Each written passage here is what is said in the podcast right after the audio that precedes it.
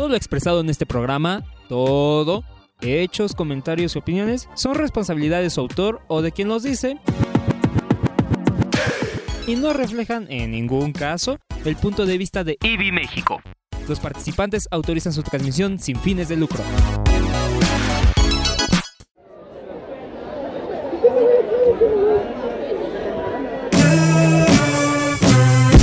Puntos suspensivos. Con puntos suspensivos. Puntos suspensivos. Con puntos suspensivos. Con puntos suspensivos. Con puntos suspensivos. Con puntos suspensivos. Porque siempre hay algo más que decir.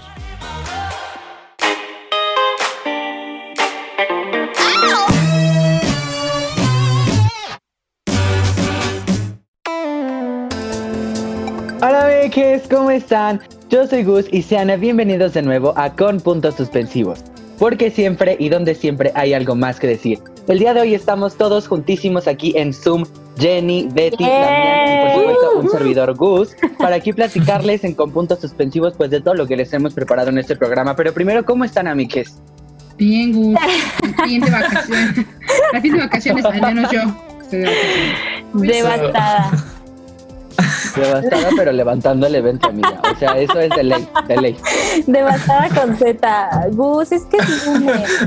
Me siento mal porque siempre digo, es que es lunes. Y luego pienso, pero contesto eso cualquier día. Es como, es que es martes, es que es miércoles, Es la semana. es que es la vida, ¿sabes?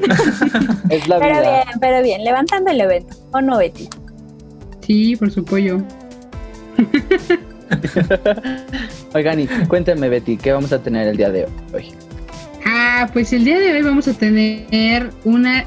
Vamos a charlar un poquito sobre las llamadas terapias de conversión, entre, entre muchas comillas, en nuestro segmento de Aquí no sale nada. Y también el sabueso lector nos va a llevar a otros planetas porque vamos a hablar de la literatura de extraterrestres, de aliens y todas esas cosas extrañas del mundo. Yeah. ¿Qué más, Damián? ¿Qué más tra- preparamos el día de hoy? Ah, pues también les traemos un pilón súper interesante, súper acá, de documentales o productos audiovisuales. Como bien dije bien acá, les van a encantar. Y pues bueno, para esos momentos en los que haya que romper el hielo. Pero antes de iniciar, yo le quiero preguntar a Jenny, ¿cómo estuvo la conversación con las voces de Katara y Sokka? Ay, fue algo bien chulo. Lamento mucho quienes se lo perdieron. Nunca van a tener nada más bonito en su vida. Gracias. Pero como los queremos. Pero ¿qué creen? Como los queremos tanto. Bueno, el, el pasado viernes, eh, 6, no, 11 de, de julio, tuvimos la oportunidad de platicar con Jessica Toledo y Sergio Aliaga, actriz y actor de voz de Chile, que realizan el doblaje en latino de la serie La leyenda de Aang. Y son las voces de Katara y de Sokka. Entonces son un amor para empezar, tengo que empezar por ahí, porque Sí. obvio les voy a enviar este Ah. programa. Y eh, pues quiero decirles que fue una plática súper, súper, súper hermosa con los fans. Y como los queremos muchísimo, les vamos a dejar aquí unas pequeñas capsulitas sobre algunas de las preguntas más chidas que surgieron. Entonces, ¿qué tal que le damos para que le echen oído a lo que sucedió este viernes? Puntos suspensivos. Bueno, Santiago, ¿qué? Hola, ¿qué tal? Eh, primero que nada, muchísimas gracias por la oportunidad de estar aquí, a Jennifer Gus y, y el evento en general. Eh, me encantaría, primero que nada, eh, pues también agradecer a Kako y me- eh, eh, que están aquí. Sí quería preguntar, o tenía que hacer la, la- la pregunta de qué fue lo más divertido en general, digo, porque la serie tiene un, un toque cómico muy, muy pues, significativo de la serie.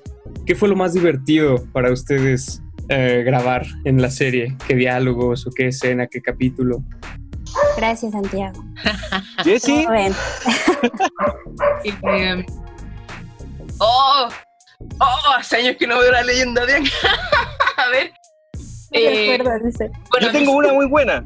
a mí siempre me hizo reír cualquier escena que tenía Soka, porque Soka siempre era Pero, eh, el bufón, el bufón, cuando se comió unos hongos y empezó a alucinar. Las sandías del desierto. ¡Eso! ¡Sí! ¡Amigo! ¡Qué manera de reírme! No me acuerdo si lo grabó el primero. Mira, lo, lo- lo grabamos, yo me acuerdo con Rodrigo Díaz en el estudio 1, ¿Ya? eh, que venía justo entrando la segunda temporada. Yo por lo menos encuentro que la primera temporada sobre eh, es el personaje más plano de toda la historia que he hecho en mi vida. del segundo, del segundo libro para adelante, como que empieza a agarrar pilla este personaje. Porque lo, lo encontraba muy pesado, muy pelmazo con su hermana y todo. Pero lo que, te- lo que tenía Soka es que Soka también era muy incrédulo, ¿cachai? Y también era muy transparente, pues, muy inocente dentro de su lucha y todo. Entonces, yo creo que el chiste siempre aparecía solo porque, y, y funcionaba mucho, porque se trataba de buscar siempre desde la inocencia de Soka y no desde algo más ele- intelectual como era Katara, que buscaba un resultado y, una, y un objetivo. Este dentro de su simpleza, que va encima del único que no tiene poder, porque imagínate de su naturaleza humana casi paupérrima, eh, trata de, de resolver sus conflictos personales, pero también de tratar de ayudar, ¿cachai? Con su poco eh, coeficiente intelectual. Eh, entonces, dentro de esa inocencia aparecen esos chistes, pero yo creo que el del hongo es, es Eh, magistral porque es como un quiebre tan, tan extraño dentro de, de este personaje que si bien es súper guerrero y todo, como que, no sé, pues, a cualquier persona le pasaría si se fuma un- una marihuana, por ejemplo, no. Como que... Entonces, siento que, que, claro, pero en general la serie tiene mucho, mucho humor negro, por eso eh, mi hijo la, la estaba viendo, el mayor, eh, que tiene ahora 13, la estaba viendo y sentía ¡guau! ¡Ja, ja, ja!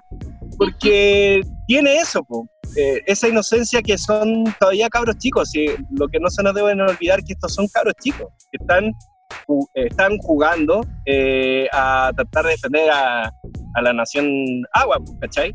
Y obviamente el maestro Ang pero son cabros chicos, pues, y son historias de, son cosas de conflictos de cabros chicos finalmente. Ana que quiere hacer una pregunta, Diana Salazar. Hola, un gusto. ¡Hola! Soy gran fan, me encanta su trabajo. Saludos de Guatemala. ¡Ay, Guatemala! me encanta, ¿eh? Fíjense que les quería pedir un favorcito. Si pudieran hacer su acento neutral, la verdad que me, me gustaría escucharlo. Si no es mucho. Lo neta.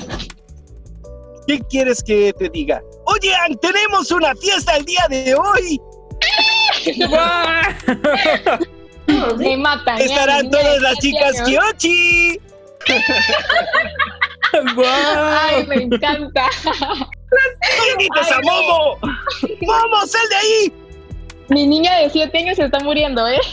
¡No, que no se muera! ¡Que ¡No, no! Ay, un gusto. Chichitos. Ahora yo. ¿Yo? Sí, claro, sí, Sí, por favor. ya. Soca, ya basta. Deja de hacer eso. Estás todo el día molestando a Momo. Déjalo ya. Ay, qué Pero que. Todavía, pero la del punto no la da. Ay, me encantó escucharlo. Puntos suspensivos. Y así es, como ven, estuvo buenísima la charla, así como lo escuchan. No olviden que vamos a estar subiendo el video a las redes sociales, Facebook, Instagram y Twitter, para que además de, de escucharlos platicar, les vean sus caritas todas preciosas y que esta solo es una de las de la mesa de charlas que vamos a tener con actores y actrices de doblaje. Así que síganos en redes porque se vienen cosas más chidas y vamos a estar hablando con la voz de Corra y Asami, claro que sí, así que para todas las fans de Corra Asami allá afuera, Betty, no se lo pierdan entre otras sorpresas del mundo del doblaje. Pero bueno, eso fue todo por hoy. No, no es cierto. Vamos empezando con esto. Tú nos estás Ok. tirando el evento antes Bueno, de que ya. empiece, amiga. Pero bueno, este, yo ya Bueno, dije lo que noches. venía a decir, así que hasta luego. Así No, estaba no es marcado en el guion, dices tú. O sea, participando de este evento, así que vamos a darle, ¿qué tal? Vamos. ¿Comenzamos? Vámonos.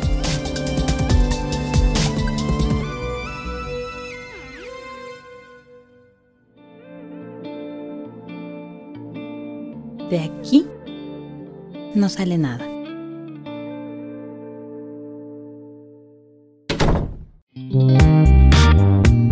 Ya estamos aquí en De Aquí No Sale Nada y vamos a platicarles un poquito sobre terapias de conversión. En realidad, estas prácticas deben llamarse ECOSI, que son esfuerzos para corregir la orientación sexual o la identidad de género, ya que no son una terapia, hermanas, no. Lo gay no se quita, o sea, no se quita, hermanas. Yo llevo siendo gay toda mi vida, no se quita. Pero bueno. Justamente las llaman terapias, ya que al momento de llamarle de esa forma se le valida como tal y no lo es. Son prácticas que en general no pertenecen a la medicina o a la psicología formal, por lo tanto no son terapéuticas, hermanas. Así que cualquier Mm. charlatán, charlatana, organización lucrativa, no lucrativa, que les vaya a decir, ven, yo te curo, yo te quito lo gay, no te lo va a quitar, no te lo va a quitar, pero bueno. No te lo muy enojado, Gus, con justa razón. Recuerden que el sí. discurso, de- recuerden amiguitos que el discurso de odio disfrazado de ideología es un problema. Pero, pues justo hablando, ¿no? De la terapia, de la enfermedad, de la medicina, es importante recordar que la homosexualidad dejó de ser considerada una enfermedad mental en 1986, lo cual a mí me parece una grosería, porque es como hace muy poco en realidad, creo que es el año que nació mi hermana. Y la Eh, transexualidad la, damn. la sacaron de ahí en 2018, Hace, hermanas. O hace sea, aún Así más. es. la lucha LGBT es bien reciente. Unos dicen que todavía tenemos derechos, ¿para qué andamos con la bandera ahí? Por esto, pero bueno, sigamos. Estoy enojado. Gus. No, está bien, Estoy Gus, enojada. está bien. Ok, Túnate, y túnate. eh, en 1990, o sea, todavía cuatro años después, por la OMS, la Organización Mundial de la Salud, es cuando dicen, bueno, como que pues no es enfermedad, ¿verdad? Vamos a dejar de meternos en rollos. Sí, Lo, lo interesante justo es pensar cómo estos decretos, o sea, no sé, yo pienso mucho en, en que en realidad el decretar o no una enfermedad sí es importante porque es un primer parámetro institucional, ¿no? O sea, a lo mejor antes alguna institución podía mandarte a una terapia, entre comillas, de conversión bajo esta idea de que, mira, según la OMS, eh, estás enfermo, entonces tienes que curarte. Y pues sí creo que, que estos primeros pasos institucionales también son bien importantes, pero que muchas veces son un son solo una etiqueta más. ¿no? O sea, a, la Claro. gente, a mucha gente le sigue valiendo, pero sí me parece muy, muy importante que no haya, ah, o sea, que no haya un respaldo además legal, institucional, que, que pretenda que esto es cierto, ¿no?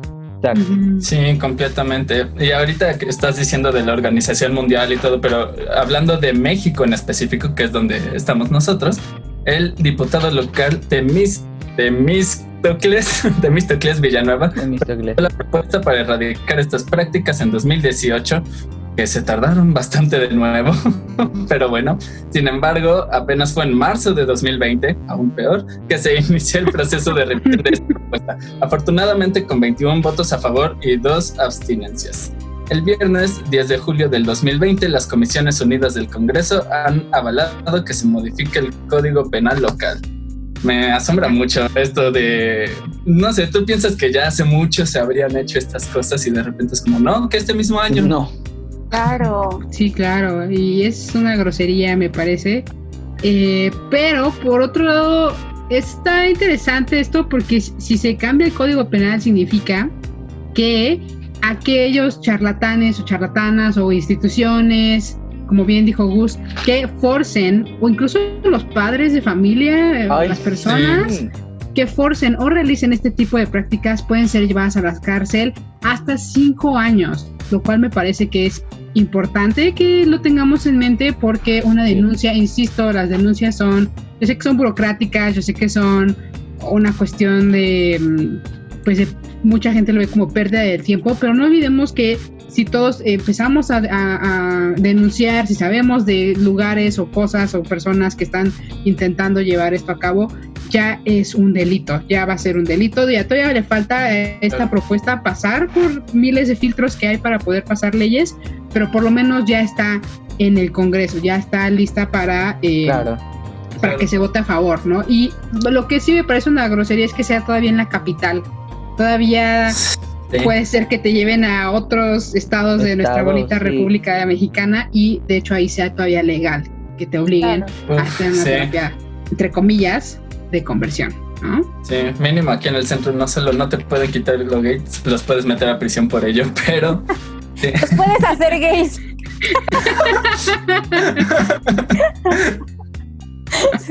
ah, me querías quitar gay, pues no, mi ciela. Ah, pues no, mi ciela. sí, sería yo. Pero bueno, X. Pues sí. Perdón por mi risa, perdón, perdón. Busca sus señoras. Pues no, mi ciela. I was born. No sé, Oigan, amigos. pero sí, justamente yo creo que es súper importante, como dice Betty, la cultura de la denuncia, alzar la voz, porque alzando la voz ya nos dimos cuenta este 2020 que le tiramos el evento a quien queramos tirárselo. Hermanas, se lo tiraron este mes y este año a muchísimas personas, así que hay que alzar la voz Porque recuerden que si usted tiene un familiar LGBT más allá afuera en su casita, no lo tiene que ir a curar, hermana, porque no hay nada que curar. Mejor apóyalo, defiéndelo, quiérelo y ámalo porque es lo que más hace falta en este mundo, hermana. Eso. Bien dicho. sí. Así es, amigos, pero pues cuéntenos qué opinan sobre estas terribles, ¿cómo? Esfuerzos por corregir. Diles la orientación. hermana. Por esto se que y pues sí, no se dejen engañar, quieran mucho a sus cercanos y acuérdense que siempre, siempre hay una comunidad a la cual acudir y eso es bueno. Exacto. Y pues sigan escuchándonos porque aquí nos les levantamos el evento, mis cielas.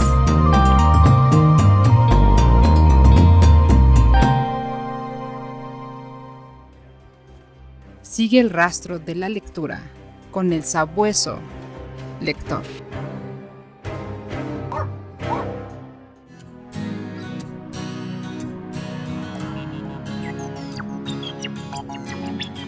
Y llegamos al sabueso lector que, como dijimos en el intro, nos viene a hablar de la ciencia ficción, eh, digo, de, de los alienígenas, Ups, de los alienígenas en la literatura. Ahora sí, la ciencia ficción siempre se ha alimentado no solo de los avances tecnológicos de su contexto histórico, sino que también se ha visto alimentada por los miedos, sueños o deseos de la época, que en muchos de estos casos son alienígenas, seamos francos. Sí, es como lo primero en lo que asocias la ciencia ficción, ¿no? O sea, lo que está allá afuera es muy interesante porque el vocablo alienígena es latín y es un adjetivo que se utiliza para calificar aquello que es extraterrestre, o sea, que propiamente es está fuera de la Tierra. Y bueno, el concepto suele emplearse con referencia a supuestos seres vivos que tienen su origen o pareciera que tienen su origen en otros, en otros planetas. Y bueno, eh, también es como muy importante pensar que la ciencia aún no ha podido comprobar la existencia de vida extraterrestre. Y eso me recuerda a la frase de Monster Inc. de no podemos comprobar la existencia de un niño humano, no aquí. Pues creo- creo que pasa lo mismo con lo extraterrestre. Y yo me pregunto, amigos de la audiencia y amigos de aquí del Zoom, los, o sea, sí, ¿no? Yo entiendo que, que por definición extraterrestre es afuera, lo que está fuera de la Tierra, pero ¿qué tal que encontramos una civilización abajo del mar? ¿Es extraterrestre? Discutan en grupos de tres, a ver. Pero solo somos cuatro. Seamos el grupo de tres que discuta. ¿Ustedes qué opinan? Bueno, yo creo que no realmente porque en este caso no se refiere a tierra como el elemento así polvo, co- No al planeta. sino al planeta, porque por ejemplo Marte tiene tierra, o sea, todo es tierra, polvo. Entonces, por ese aspecto yo creo que sí se refiere solo a lo que está fuera de la Tierra. Que también he de notar que es diferente extraterrestre a alienígena. Alienígena es como de la luna. Ah, ok.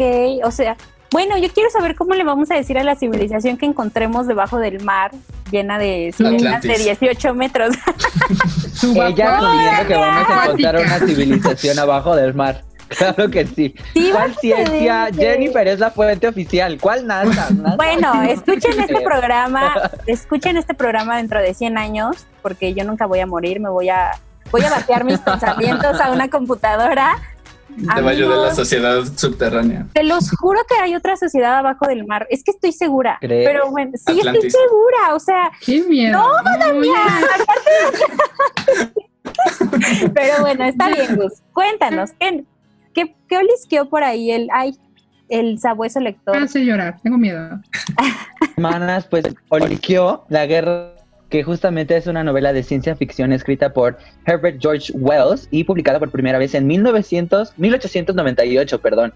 Uy, hace un montón, que describe una invasión marciana a la Tierra y es la primera descripción conocida de una invasión alienígena a la Tierra y ha tenido una indudable influencia sobre las posteriores y abundantes revistas idea. Y justamente de esta novela se han hecho películas, programas de radio. No sé si ustedes ubiquen el programa de radio donde justamente la gente creyó que de verdad estaba pasando una invasión alienígena en ese momento. O sea, la gente de verdad se lo creyó y dijo, oh my god, this is happening, girl. Aliens are going to eat our heads. Pero bueno, Estuvo sí, buenísimo. estuvo increíble. Sí, sí, sí. y- y- incluso es más divertido como eh, la radio fue la que permitió que la gente se eh, se creyera toda esa situación, ¿no? De, de los Sí. eh, extraterrestres que venían y bla.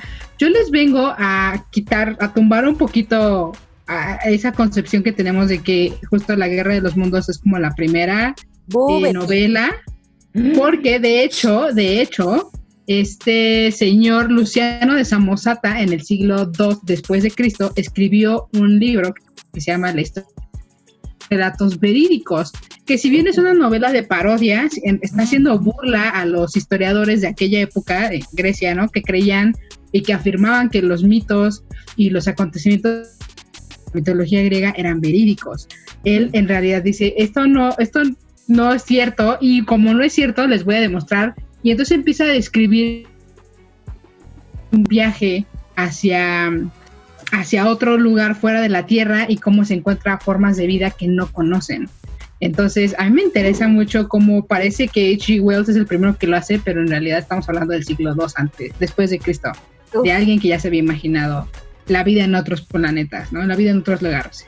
Nada más. Pues sí, ciertamente siento que desde que se descubrió que todo lo que existe no era solo el mundo, se empezó a pensar como, oye, ¿y qué hay afuera? Entonces como que, siento que por más que puedan haber primeras literaturas de, el pensamiento yo creo que es mucho más antiguo. Sí, y también a mi parecer creo que mucho de lo que se ha evolucionado, en particular del tema de los aliens y los extraterrestres y bla, es que la ciencia ficción la verdad se ha retado para abordarlo desde diferentes maneras. O sea, a mí me, yo pienso mucho en, en este relato corto, La historia de tu vida, que en realidad es como en lo que está basada la película The Arrival, La llegada, de la lingüista que eh, Mm. tiene contacto, o sea, está basada en ese relato. Y justo ellos lo abordan desde, desde una perspectiva de comunicación. ¿No? O sea, de seres, pero la ciencia ficción creo que ha abordado un montón de historias de extraterrestres, o sea, seres superiores, seres a los que les valemos tres cacahuates Sí. y así como así estos pobres. Eh, esto no, o sea, complejizar la comunicación con ellos, pero sin duda creo que es un tema que se ha explorado en la literatura muchísimo y, y del cual al menos alguna vez creo que todos hemos tenido algún acercamiento. Y pues sí, queda más por pensar, pero pues déjenos sus comentarios sobre si Bob Esponja es extraterrestre, atlanteano, como bien, como bien dice Damián. ¿Ustedes qué creen? Pero sobre todo, ¿de cuál es su obra favorita que hable sobre extraterrestres? Es Alienígenas, ¿no? claro que sí. Alienígenas. Y bueno, ya, ya nos vamos amigos, ya casi. Pasó? ¿Cómo están? ¿De qué va a querer sus tacos? Deme dos de suadero con top. Órale, pues ahí le va el pilón.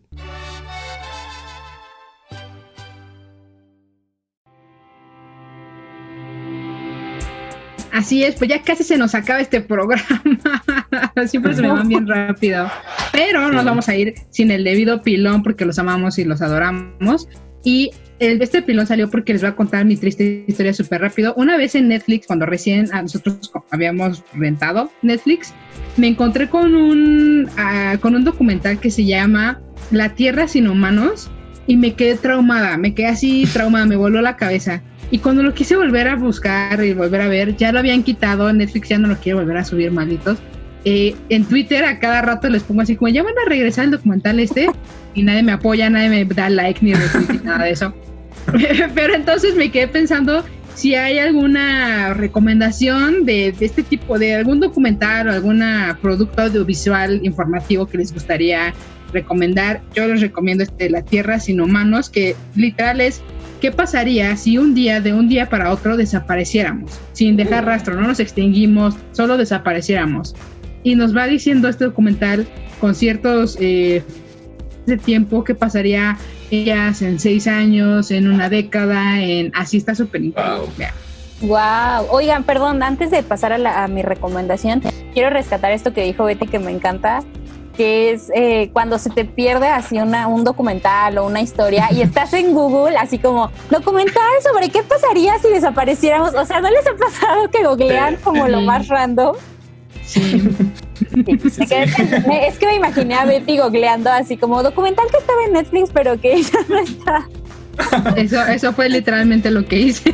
Me encanta, me encanta. Pues yo les quiero recomendar dos documentales. Uno está en Netflix y se llama Cowspiracy, porque su amiga antiespecista soy. Y quiero platicarles que este documental habla sobre cómo el consumo de la carne está relacionado con absolutamente todo. El cambio climático, la pérdida de la biodiversidad y el desperdicio de agua. Y de cómo tendríamos que aspirar a una alimentación basada en plantas. Véanlo, eh, yo, bueno, como saben, soy antiespecista vegana y siempre, eh, o sea, creo que mucho de lo que se sataniza un poco, entre comillas, acerca de los documentales eh, antiespecistas o que están destinados a que la gente vea lo que sucede en los mataderos, que no es una sorpresa porque pues, se llaman mataderos, ¿verdad? No hay nada que suceda ahí fuera de lo común pero eh, sí entiendo que a veces son como escenas muy sin sentido, ¿no? Que solamente demuestran una violencia que ya conocemos. Este documental me gusta mucho porque no es nada amarillista, o sea, no tiene como ningún objetivo de ser eh, solamente demostrativo de estas escenas que es importante conocer, creo yo, sino que además se va con datos científicos bien, bien interesantes. Y pues se los recomiendo, échenle un ojo. Y también quiero eh, documentarles recomendarles otro que se llama Especism The Movie o que sea algo así como la película del especismo y aborda los conceptos básicos del libro de Peter Singer, Liberación Animal, con realmente un toque de humor, es bastante satírico, pero justo nos dimensiona que el antiespecismo es más allá que una dieta sin animales, sino cuestionarnos como todo lo que hacemos en torno a la explotación animal, el uso de pieles, qué consumimos, a quién le consumimos, experimentos en animales, bla, bla, bla, bla. Y cómo cada pequeña acción cuenta. ¿No? Entonces, Órale. te los recomiendo, échenle un ojo. Los dos están en, en la internet y esas son mis recomendaciones. Va, va, va. Ya tengo chido. este fin de semana. Este, pero eh, ahorita con lo que dijo Betty, me regresó un poco a mi infancia eh, de mi primer acercamiento a documentales que recuerdo.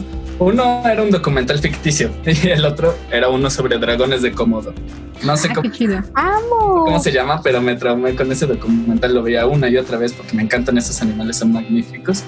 Y otro era de dragones. Hu- Hubo un tiempo en el que pensé que era como real porque lo- está muy bien documentado. Es como de sí, ¿no? Que este órgano hace que Me pueda escupir fuego y así. O sea, era como un si los dragones fueran reales, cómo serían y sus características y así. Entonces es- está muy padre. Creo que literal se llama dragones. Entonces eso es Ah, Voy a buscar documental sobre. Sí. Sí, entonces ese está muy padre porque realmente últimamente no he visto tantos muy buenos. Bueno, el de en pocas palabras me gusta, también en Netflix. Son pequeños capítulos que es como, y en este vamos a hablar de esta cosa y lo explican muy eh, resumidamente. bla, bla, bla. Eh, Ese me gustó. Eh, vi que saque- sacó uno súper raro. Sí, que todo el mundo se volvió Me loco. pareció gracioso mencionarlo. Sí. Bueno, saque Efron ya Sugar Daddy. Ah, ya, ya sé. Ah, Es como un señor como que juega. Sí, ya sé, es que, ¿qué onda? Bueno, bueno. Ha- Hablando de documentales con gente famosa, hay uno que quiero ver. Sí, está Ellen Page, que amo y adoro, por, by the way, que es sobre cómo se vive la homosexualidad en diferentes partes de Estados Unidos y luego se va como a diferentes partes del mundo. Y está bien chido porque va a, a Rusia, va a, a Sudáfrica, va a Congo, así a un buen de países donde pues está penado y así. Pero no sé cómo se llama, lo voy a buscar también. debe ser más Oye, hablando de LGBT, yo te tengo una recomendación increíble que sí está en Netflix, hermana. Ahí sí no te vas a andar peleando con nadie en Twitter. Vas a encontrar, se llama The Dead and Life of Marsha P. Johnson. Ella fue Mm. la pionera del movimiento activista LGBTTIQA. Y quiero decir justamente que le debemos este movimiento a las mujeres trans negras. Así que, hermanas, no hay que hacer menos a las mujeres trans negras porque ellas son las madres del movimiento LGBT. También les quiero recomendar un mini documental de El País que se llama El racismo que México no quiere ver, donde entrevistan a Tenoch Huerta y a otras personas que hablan justamente sobre este racismo disfrazado de racismo. O sea, es lo mismo, no.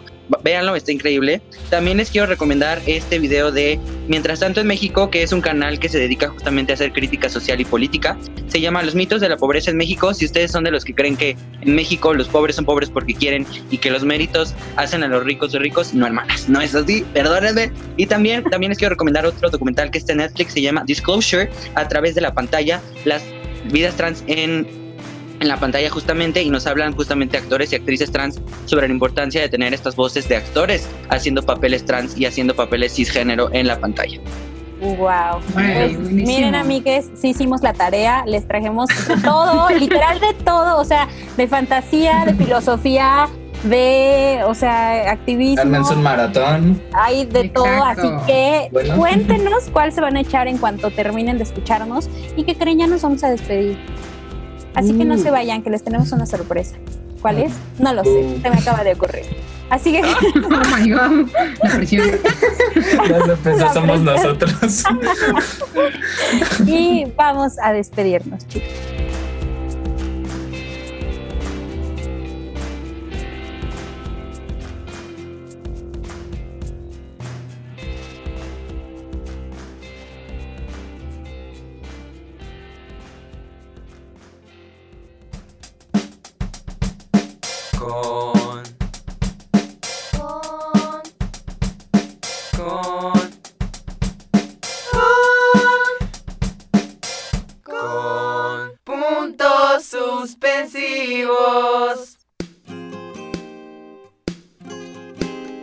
Amigues, pues ya se terminó este evento que se llama Con Puntos Suspensivos. Oigan, perdónenme si escucharon un cambio de audio en mi audio. Es que justamente se le acabó la pila a mi celular y la misma entrada de la batería es la misma entrada de los audífonos. Y también disculpen a los perros que están ladrando. Se les da por ladrar a esta hora a los perros, no sé por qué. Pero bueno, amigues, espero que les haya gustado muchísimo este programa. Oigan, pueden seguirnos en redes, ¿sí o no, amigues? Claro, sí, por favor síganos en redes con puntos suspensivos en Facebook, Twitter e Instagram.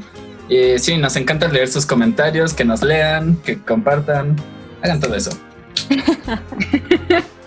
Así es, y también, digo, estamos en YouTube, ahí subimos el cotorreo para que vayan a checar nuestras entrevistas con diferentes personas, con nuestras charlas. También Gus sube eh, eh, el punto y aparte, donde hace como una pequeña rese- Yeah. pues, reseña, un resumen de las noticias de la semana. Vayan a suscribirse. Vayan a suscribirse al YouTube. Déjenle un comentario al, al buen Gus. Estamos con puntos suspensivos. Ahí también estamos en YouTube, por favor. Y Jenny, ahora sí, dinos todas las La sorpresa. Uh. Necesito un redoble de tambores. Betty, por favor. Bueno, pues quiero decirles que en, esta, en estas charlas de otras formas de narrar el doblaje en la televisión, ¿quién creen que va a platicar con nosotras? Nada más y nada menos que Enzo Fortuni, que es un actor de doblaje eh, mexicano, porque claro que sí hace falta una, me- una mesa mexicana. La voz de Inuyasha, la voz de eh, Drake en Drake y Josh, de muchas, muchas, muchas que les van a sonar. Eh, ha hecho Eragon, Mi Pobre Angelito, Hey Arnold, es Arnold en Hey Arnold. Eh, entonces, pues que Muy creen, van a- grande. vamos a poder platicar con él. Me voy a morir, hermana. Así es, va a estar por acá. Anden bien pendientes de las redes sociales porque vamos a lanzar esto y seguro va a explotar. Así que si A quieren las un redes lugar- de Ivy y a las redes de Conpuntos, ¿no? ¿No? Así es, a las redes de Ivy y a las redes de Conpuntos y no se queden sin su lugar favorito. Obviamente hay preferencia a quien nos mande algo, a los locutores, no, por supuesto, va a entrar a la charla, pero pues Dinero, no, no es cierto, hermana. Te iba a decir donas, que unas Kreme, por favor. no es cierto, pero no dejen de escucharnos, tenemos más sorpresas en este verano y pues ya, duerman bien, lávense sus manitas. Tomen agua. Tomen agua. Tomen agua. Por favor. Oigan, aquí en con puntos suspensivos. Porque, Porque siempre hay algo más. siempre hay algo más Sí. Algún día nos va a salir. Algún día, Nos va a algún día. salir. Chao. Los quiero, cuídense Bye. mucho, bye. Bye. Y como siempre hay algo más que decir, con puntos suspensivos.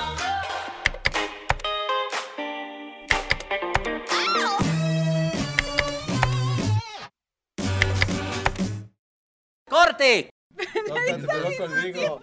Así es que en el con